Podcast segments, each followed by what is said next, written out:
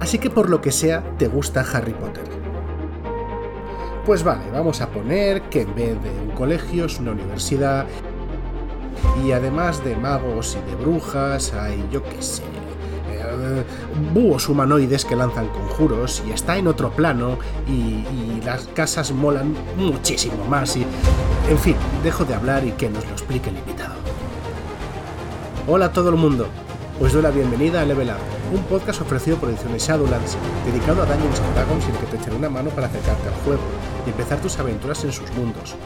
Yo soy Nacho G Master y hoy hablaremos de Haven, uno de los ¿cómo decir?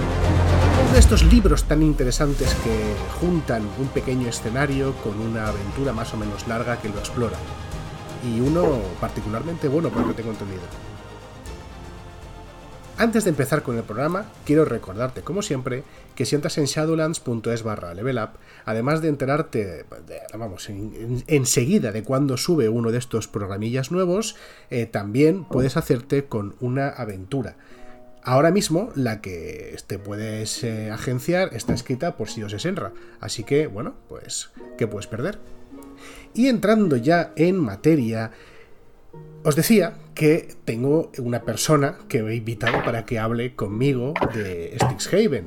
Y esta persona, eh, en fin, confío mucho en ella, porque solo deciros que cuando me enteré que iba a salir este libro, de lo primero que hice fue meterme un poco de hurtadillas en una conversación, en una eh, videollamada online eh, un poco abierta que hizo para hablar del escenario. Así que cuando quise hablar de este libro, pues solamente pude pensar en Adri. ¿Cómo estás, Adrián? Pues muy bien, aquí estamos, con muchas ganas de hablar de este pequeño libro. La verdad es que eh, hemos estado hablando un poquito antes de que cuando salió eh, cuando se anunció Haven, los dos teníamos cierta, cierto recorrido con, con, el, con el escenario, el tuyo muchísimo más amplio que el mío, y teníamos una serie de expectativas que luego quizá subieron cuando empezamos a ver los primeros diseños que propuso Wizards, y luego a lo mejor han bajado un poco, pero aún así está guay, ¿no? Haven, a mí me parece que es resultón, ¿cómo lo ves tú? A ver, yo creo que sobre todo es distinto. O sea, una cosa, es un escenario muy distinto en, todo lo que se suele proponer en Dungeons and Dragons. Es verdad que es, que es una cosa que es refrescante de ver. Y lo que dices, los diseños, incluso los primeros diseños que salieron, eran muy refrescantes porque de repente eran subclases para todo el mundo. Después eso se perdió. Una lástima, pero pero creo que intentaban hacer algo nuevo, intentaban dar otro punto de vista, además en un, en un plano que a mí me parece muy interesante. Además, Strixhaven lo que tiene es que viene de Magic y claro, eso le da una profundidad y una serie de cosas y unas ilustraciones eh, bastante, bastante chulas. Sí, sí, eh, como bueno, hemos estado ya hablando aquí en Level Up de otros escenarios derivados de Magic the Gathering, que es otra empresa eh, que está hermanada a Dungeons and Dragons dentro del conglomerado que es Wizards of the Coast. Entonces, pues casi parecía natural, ¿no? Que se parezca un tras, que se, que se produzca un trasvase de unas ideas a otras. Y en el caso de Strixhaven, eh, son especialmente novedosas y refrescantes porque, bueno, su propio concepto eh, ya, ya tiene muchísimo interés, ¿no? ¿Cómo definirías tú Strixhaven, eh, Adri? Pues Strixhaven es la fantasía de colegio mágico que todo el mundo querría. Y a eso hay que atenerse cuando nos enfrentamos a esto, ya hablaremos en profundidad un poco más adelante, pero es esa fantasía, es ese vivir cómo serían los deportes mágicos, cómo sería eh, salir de fiesta, cómo serían las clases, qué peligros podrían haber y también creo que parte de esa de esa parte de relaciones que también está muy impulsado en este manual de amigos, enemigos, em, de, de, amores también. El manual también insiste bastante en eso. Y me parece muy interesante que las relaciones tengan como ese eje, porque ¿qué es la universidad sino un sitio donde eh, hacer amigos y incluso encontrar el amor? Claro, porque esto eh, quizá no, no, se trate tanto como las típicas escuelas de magia a las que estamos acostumbrados, porque es una universidad. O sea, la gente que está aquí eh, ya, ya no son niños, ¿no? Sino que estamos en otro. Incluso hemos, hemos superado incluso el drama adolescente, estamos en otro nivel distinto, quizá no tan explotado en los medios. Claro, o sea, al final, siempre que pensamos en colegios mágicos, y bueno, eh, Harry Potter es claramente una, referencia y es popular, pero de los últimos tiempos, Old House, por ejemplo, también es adolescente. Y sin embargo, aquí estamos en una universidad y entonces el drama yo creo que podría la gente pensar, bueno, no habrá tanto drama. Yo creo que es mejor, porque es otro tipo de drama que no está explorado y que a lo mejor te apetece, sobre todo cuando ya no tienes 20, 21 años, que es cuando lo estás viviendo, sino cuando tienes 28, 30 años, pues a lo mejor te apetece un poco jugar en esa universidad y no jugar tanto adolescentes. Claro, el drama siempre es mucho más, mucho más divertido cuando le pasa a otro, ¿no? Cuando estás metido ahí, a lo mejor revivirlo pues no mola tanto. Eh, yo no volvería a, mis años de universidad por nada del mundo, ¿eh? No, yo, yo, yo tampoco, ¿eh? Que además me tiré siete años ahí con la tontería. Ay. Eh... ¡Ay, qué recuerdos más malos! Muy bien, eh, además este, este, libro tiene la particularidad de que está dividido en dos partes, por así decirlo. En primer lugar te habla de, lo que es la universidad de Haven y en segundo lugar habla de, una aventura, ¿no? Como, como pasa eh, con, otros, con otros manuales también de, de Dungeons and Dragons. Eh, ¿Te apetece que hablemos un poco de, lo que es el escenario de la Universidad de Haven? ¿Qué nos puedes contar de ello? Pues a ver, la Universidad de Strixhaven es la universidad eh, con mayor conocimiento de todos los planos conocidos y por conocer. Eh, tiene un primer año donde los alumnos pues, comparten espacio y comparten eh, muchas de las clases, aunque ya se puede empezar a separar. Y después en segundo año empieza el tema de las casas. Y aquí en las casas tenemos cosas muy interesantes porque en vez de hacerlo por características como podrían ser otras, otras ambientaciones o por el tipo de magia, es más por el tipo de interés. O sea, que te interesa la historia, eh, lo que hay detrás, tienes Lore Holt. Eh, que te interesa el arte, tienes Prismari. Que tienes una afinidad por la vida, la muerte, las pociones, eh, tienes Witherbloom. Que te encantan las matemáticas y el aspecto eh, científico de la magia, tienes Quandrix. Y que te encantan las palabras y el poder que eso imbuye, tienes Silverquill. Me parece que las casas es una de las cosas más interesantes que tiene. Y mm, y de hecho eh, dota de mucha personalidad a, esto porque al final muchos de los eventos van relacionados con lo que te porque lo ha, lo ha hecho algún alguno de, estas pequeñas casas. Em, que lo estoy llamando casas por, llamarlos de alguna manera. Em, además un aspecto muy interesante que, que bueno en el libro no se explora tanto pero que es una cosa muy inherente al plano es la dualidad que se muestra. Por ejemplo, en Quandrix eh, la idea es manejarte entre la exactitud matemática y lo salvaje de la naturaleza. Entonces, en esa dualidad eh, tienes que encontrar un equilibrio y cada casa representa em, dos aspectos que, están en equilibrio. Y eso a nivel de rol si se lleva bien, es una maravilla. Pero claro, también es difícil de manejar, ¿eh? ¿Qué beneficio a nivel mecánico tiene pertenecer a una de estas cinco escuelas dentro de, de Strixhaven? Si es que tiene alguno. O sea, ¿existe. Eh, ¿Esta elección se traduce en algo a la hora de construir al personaje? Sí, o sea, esta elección eh, se se lleva a un trasfondo. No es, no es, vuelvo a decir que no es lo que yo había elegido, porque al ser una elección que haces después, que sea un trasfondo lo hace un poco complicado de meter a nivel de lore. Pero, pero bueno, es un trasfondo. En cada trasfondo, eh, como viene siendo común, eh, vienen, pues eso, qué skills puedes escoger, qué herramientas puedes escoger, te dan algunos equipamientos. También hay alguna dote eh, que te viene, bueno, em, tienes una dote asociada que se llama iniciado de, pues por ejemplo, iniciado en Quandrix, que te da una serie de hechizos a, eh, diferentes niveles. Y después, a ver que lo estoy repasando porque no tengo tan tan memorizado. Hace ya un tiempo que no, no toco el manual. Y más o menos es eso. Y después eh, está la mascota, que hay eh, un. Hay también un una dote muy interesante de la mascota nivel 4 que te, sirve para invocar eh, la mascota de, la casa. y después...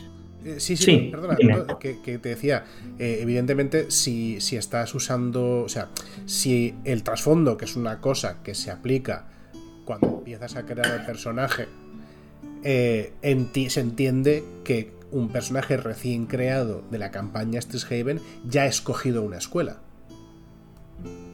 Sí, aunque, aunque a nivel de campaña eso va a suceder en el segundo año. Ah, o sea. Vale, vale, vale. Claro. ¿Y, cómo lo haces en tú? E, esa es una de las quejas que, tengo. que es. Tú vas con un trasfondo como. Bueno, yo voy a ser un estudiante de Wizardbloom pero en la campaña tú en primer año no estás en Wizardblue, vas a estar en segundo año. Claro. Por eso la subclase era más interesante, porque claro, la subclase entonces es, tú te la escogías como al nivel 3 y la campaña, el primer, la primera parte acaba a nivel 4, entonces más o menos decías, bueno, esta es la inclinación que lleva el personaje y va a acabar ahí pero después de haber pasado prácticamente el primer año. Entiendo que a veces hay esta poca sincronía ¿no? entre lo que tú quieres hacer a nivel mecánico y lo que tú quieres hacer eh, a nivel de campaña. Pero, pero bueno, sí que traen esos beneficios, además bastante sustanciosos, porque ya te digo, mm, hechizos, skills, o sea, está bastante bien. Y además, eh, uno de los mejores hechizos de, de, de D&D como reacciones Silvery Barbs, que incluye este manual. Y es una de las mejores reacciones que puedes tener. Quitando contra hechizo. Quitando contra hechizo. Es también de los de las rasgos del juego que más se han baneado en mesa. O sea, Eh, sí, o sea, pero vamos. también trae diferentes hechizos y, también puedes encontrar diferentes objetos que, aunque no son demasiado poderosos, por decirlo, están muy curiosos. Oye, pues eh, en su momento cuando salió el libro también la gente decía, es que las dotes de, de, inicio, ¿no? De, de Strixhaven están mm. completamente descompensadas. Y si lo ves únicamente eh, comparándolo con el resto de dotes del sistema, es verdad, son mucho más poderosas.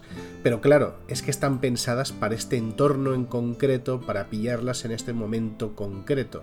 Entonces a lo mejor no deberías dejar, deberías, es un twin personal, eh, no se deberían dejar escoger fuera de Strixhaven, ¿no? O sea, no a lo mejor es muy potente para que un mago en Faerun se pille esta dote un poco porque existe.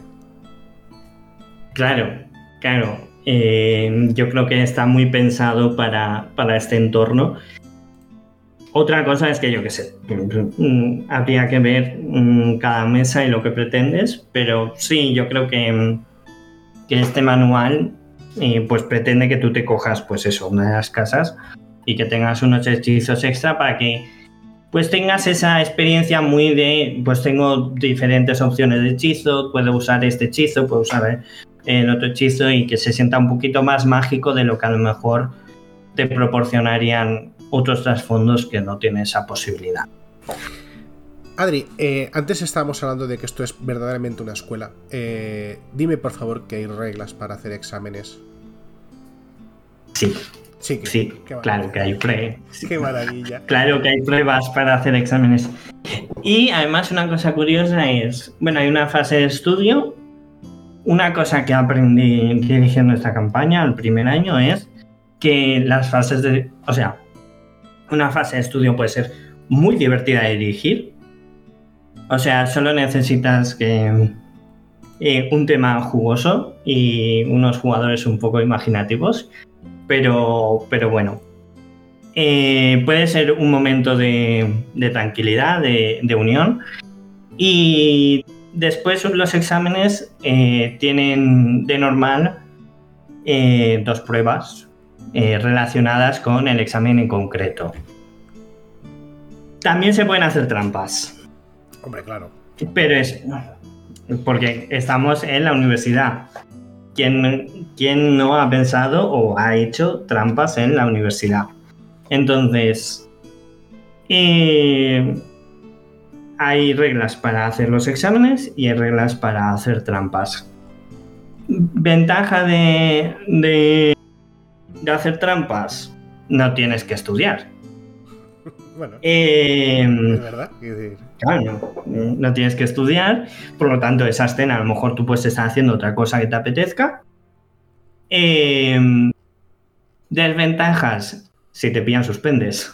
Claro. si pifias cualquiera de las dos pruebas que necesitas, si la fallas vas a suspender. Sin embargo, en las si estudias en el examen, tienes ventaja y encima aunque solo pases una de las dos pruebas, una de las dos pruebas significa aprobado, las dos pruebas significa una nota alta. Nosotros, dependiendo de los resultados, hacíamos como una clasificación porque les interesa picarse entre ellos con los exámenes. Claro, era inevitable. Decir, Había que competir. Me gusta, me gusta lo que escucho. Yo creo que con esto la gente se hace un poquito la idea. Que, el resto del libro en general, pues es detallar los, terrenos ¿no? de, mm. de, la, de, la, universidad, cuáles son sus prácticas internas, varios penejotas, por lo que imagino también. Ahora por ahí, personajes. Sí. Eh, de hecho, una cosa muy interesante que tiene el libro es que tiene una serie de penejotas que son estudiantes con los que puedes establecer relaciones. De hecho, hay un sistema para las relaciones y dependiendo de cómo tú sea tu vínculo con ciertos personajes, pues si es bueno te pueden dar ventajas y si es malo, pues tienes desventajas. Pueden em, permitirte desde... Eh, pues oye, quiero ir a la universidad a encontrar esto, vale, vas a necesitar, tienes ayuda o lo que sea, a no, mira, mm, apáñatelas.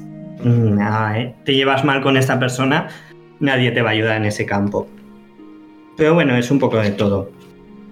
Son ventajas de, eh, relativas en cuanto a que no hay una cuestión mecánica, es más una cuestión de, de, roleo, ¿no? Pues es esa persona que pertenece a este club, que sepas que ese club no eres muy bienvenido o ese tipo de cosas. O sea que hay incluso una especie de pequeñas, pequeña mecánica, una pequeña sencilla también para relaciones interpersonales y de, grupitos de estudio y que la, rancia de clase no te ajunte y no te deje apuntes. Exactamente. Es maravilloso. Exactamente. Es el juego a que nunca quise jugar de verdad en mi vida, pero que querría jugar de mentira. En fin, eh, Adri, vamos a hablar, si te parece bien, de la, de la campaña. Antes me ha parecido que decías eh, que sucede no sé qué en el segundo año. Va por años la campaña. Va por años. Va por años. tiene cuatro años. en cada año más o menos intenta ser distinto. Y de hecho lo es. Tiene, eventos distintos y, y procura hacer diferentes cosas.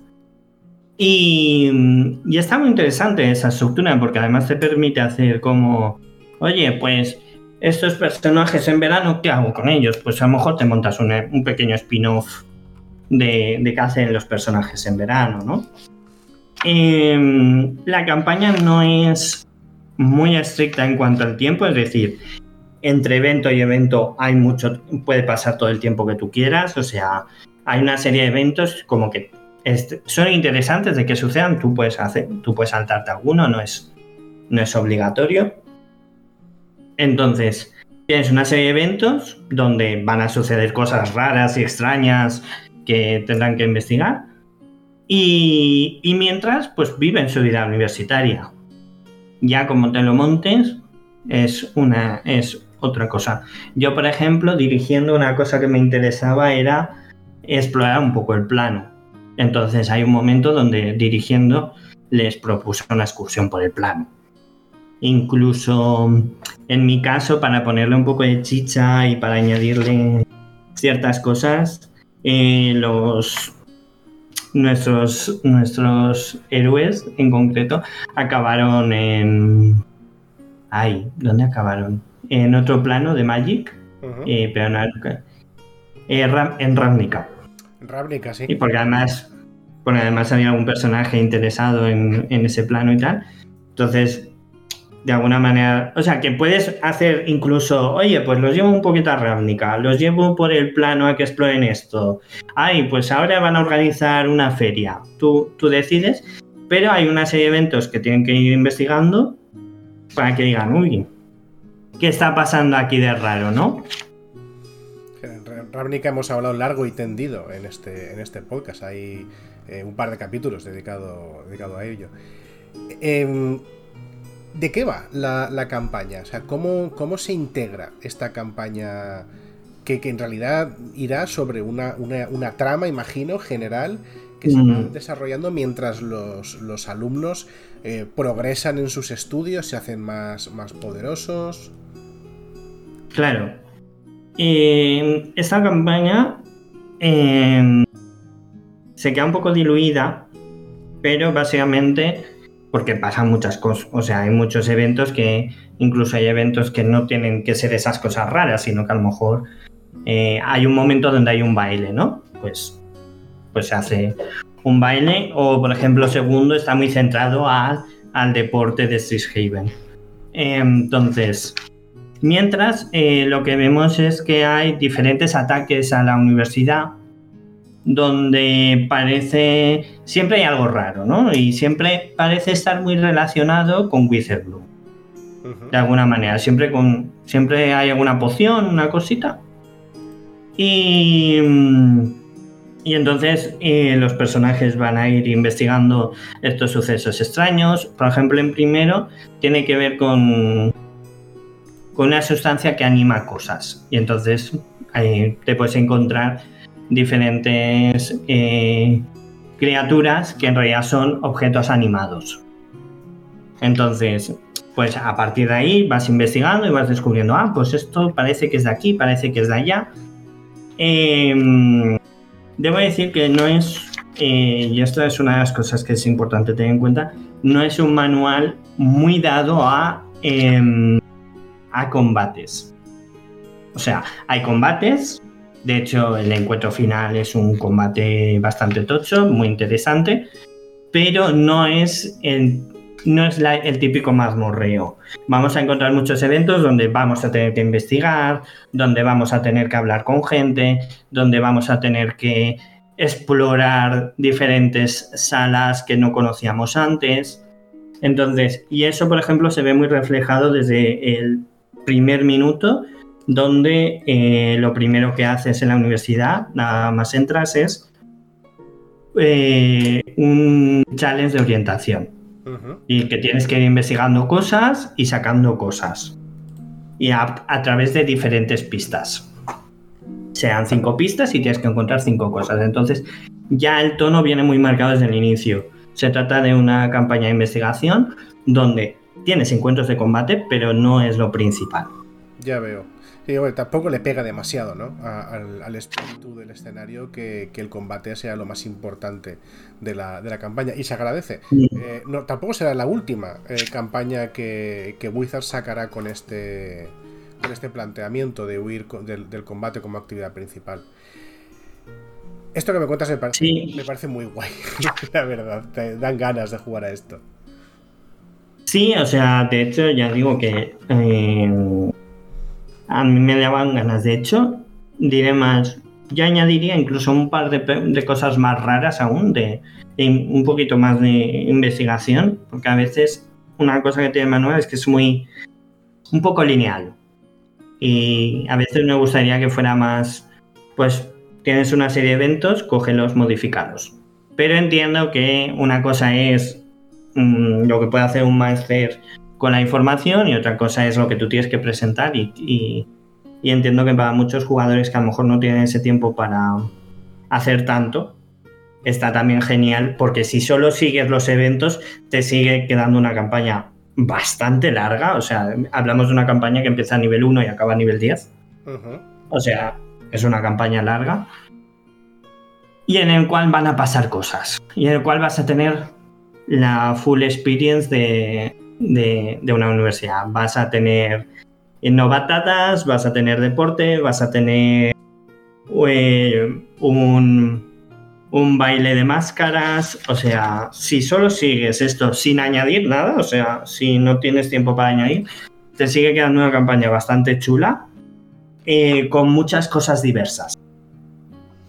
Otra cosa es que yo a lo mejor pues ya por, por friqueo mío de me gusta mucho este plano y lo que propone el plano, le añadiría más cosas. Pero si no es. Pero para alguien que lo coge y quiere jugar. O sea, alguien que se ha pensado en su cabeza, Buah, me encantaría una campaña con adultos en una universidad, rollo Harry Potter, rollo All House, en la casa Búho. Creo que también es creo que también es una maravilla. Pues todo esto que me cuentas, Adri, aparte que me gusta mucho, me parece que eh, también requiere cierta cierta coordinación ¿no? por parte de, la persona que dirija para, que todo esto vaya sucediéndose con cierta, no sé, con, con cierto ritmo, ¿no? Porque claro, probablemente eh, el problema o el ataque no te venga cuando mejor, cuando mejor te, va, sino que eh, va a coincidirte con los exámenes finales de algo. O sea, si no, ¿dónde está el, el drama universitario? Claro. Así que la siguiente pregunta que te voy a hacer es... ¿qué consejos le darías a la gente que quiera empezar a eh, dirigir Strixhaven? Y aquí sí que tengo que advertir a las personas que nos escuchan que eh, Adri tiene total permiso para hacer los spoilers que sean necesarios. Cuéntanos, Adri, ¿qué harías? ¿Qué cambiarías? ¿Qué cosas hay en la aventura que no te acaban? Vale. Eh, pues en realidad o sea, aunque me gusta el concepto y me gustan las ideas que propone, creo que tiene algunos fallos de base que como director tienes que tener en cuenta. Lo primero es el villano. El villano viene descrito en el último año de forma un poquito vaga. Yo creo que si quieres crear un villano mucho más icónico, mucho más eh, que se quede en la memoria, que de verdad importa a los a los personajes, tendría que estar mucho más presente. Entonces, eh, mi consejo es, vete a leer lo que haya del villano, añádele motivaciones, añade una construcción de qué quiere hacer y por qué lo quiere hacer, y que no sea tan genérico, porque es un villano de quiero venganza, me quiero convertir en inmortal. Vale. Y eso, la verdad, se me queda un poco flojo, eh, especialmente en una escuela llena de magia con todo el conocimiento que quieras. Entonces, pues yo le daría más, más chicha. Después, a ese villano mm, hay unos enemigos muy interesantes que te vienen en el manual, o sea que no hace falta tampoco recurrir a stats raros ni irte a otros manuales, que son los Oric, que son una organización que quiere destruir Strixhaven. Entonces, añadiría, mm, pues eso, pequeños esbirros que vayan apareciendo durante los años y vayan nombrando al villano, vayan hablando de necesitan, de qué quieren. O sea, los típicos villanos que irías derrotando antes del villano eh, final, ¿no? Eh, eh, yo creo que eso le añadiría mucha más personalidad porque a veces entre tanto evento escolar se pierde un poco la aventura. Entonces, aunque no es una campaña de combates, añadir un poquito más de chicha a los eventos, que ocurran un poquito más de cosas extrañas, siempre estará bien. Y por último, yo añadiría un poco de dualidad. Em, hablamos de un plano que en realidad son dos planos superpuestos. Y eso además se refleja en su universidad. Entonces, yo creo que hacer, eh, sobre todo los profesores que no tienen tanto peso, añadir un poquito más de peso, que haya profesores que digan, bueno, pues por ejemplo, a, alguien de Wizardbloom le pega mucho hacer cosas con la muerte y con la vida y con la resurrección. A un Prismari, a un profesor de Prismari, igual está dispuesto a hacer un poquito más de lo necesario por el arte. Entonces, añadí una serie de grises, ya que hablamos de, sobre todo, magos, hechiceros, brujos, hablamos de gente que, trabaja con fuerzas que no siempre son, no siempre son benignas. Eh, en todos los magos eh, pues eso, eh, conocimiento. Los hechiceros que tienen patrones que no siempre son los patrones de los hechiceros tal, no siempre son buenos. Eh, los propios brujos que hacen pactos con demonios, entonces al final estamos hablando de que en una universidad puede haber de todo. Y creo que eso ayudaría a darle un poquito más de carácter y a no ser... A veces creo que la campaña igual es demasiado family friendly y hablamos de adultos. Entonces, pues meter ciertos temas. Depende de, la mesa, como siempre, y de lo que quiera la mesa. Pero es eso, que si quieres un poquito más de crudeza y, y, que el villano tenga un poco más de presencia, eso es lo que yo haría. Y los combates los haría un poco más desafiantes. Añadirle un par de bichitos a cada encuentro está bien porque como no hay tantos, que cada que los combates sean desafiantes, porque van a tener todos los recursos. Eh, pues eh, es como pues como si juegas al Baldur's Gate eh, y puedes guardar antes, ¿no? Entonces, como tienes todos los recursos que quieras, hace el combate desafiante porque van a tener los personajes de normal esos recursos a su disposición. Claro, realmente en Dungeons Dragons que los personajes tengan recursos solo implica que puedes hacer un desafío todavía más, más exigente. claro, además, incluso si se muere algún personaje, esta es una escuela mágica donde la resurrección es muy sencilla. O sea que te puedes pasar un pelín de tuerca y no pasa nada porque hay profesores que pueden intervenir si ves que te has pasado. Hay gente que puede resucitar porque hay profesores de alto nivel. O sea que Mm, igual el manual peca un poco de blando en ese sentido y, a lo mejor sería interesante forzar un poquito la maquinaria y además con, con hechiceros, con gente que tiene magia, con áreas, o sea, puede ser muy interesante si fuerzas un poco la maquinaria. Pues muy bien, Adri. Eh, creo que con esto prácticamente hemos acabado, porque le hemos dado un buen repasito eh, y la gente que nos escuche podrá hacerse una idea de si le apetece o no le apetece conocer Haven. Así que, eh, aparte de invitarte a algo, la próxima vez que vengas por Valencia, me gustaría pagarte con un ratito para que hagas la promo de lo que te dé la gana, de algo tuyo, de algo de otra persona, de lo que quieras. Uf, eh, pues mira, eh, ya que estamos en época de, que me viene bien, eh, pues mira, una cosa que, que, tengo es que soy psicoterapeuta, ergo soy autónomo, entonces ahora mismo tengo la agenda abierta, cualquiera que nos escuche puede mm, hablarme y preguntar y demás, o sea que eh, bueno, eh, en Twitter tengo todo, pero básicamente mm, Viedma Psicología es eh, mi consulta. Y eso por un lado. Y por otro lado es que, bueno, que la gente esté atenta porque estoy mirando organizar más roles en vivo. Entonces se vienen cositas, pero no sé, aún no puedo hablar mucho porque tenemos que decidir qué cositas, pero que se vienen cosas de roles en vivo para la gente que, que le interese. Adri, danos tu contacto en Twitter, bueno, en X, perdón. Vale. En, en X soy arroba una C y después estereotipo. Si la gente que quiera contactarte de una manera sencilla de hacerlo. Sí. Pues muy bien, Adri, pues muchísimas gracias por venirte hoy por aquí y de prestarme tu tiempo para, para dar a conocer este libro tan curioso y tan interesante que es Strixhaven. Y a toda la gente que nos ha escuchado hoy, solo deciros que os cito aquí la semana que viene.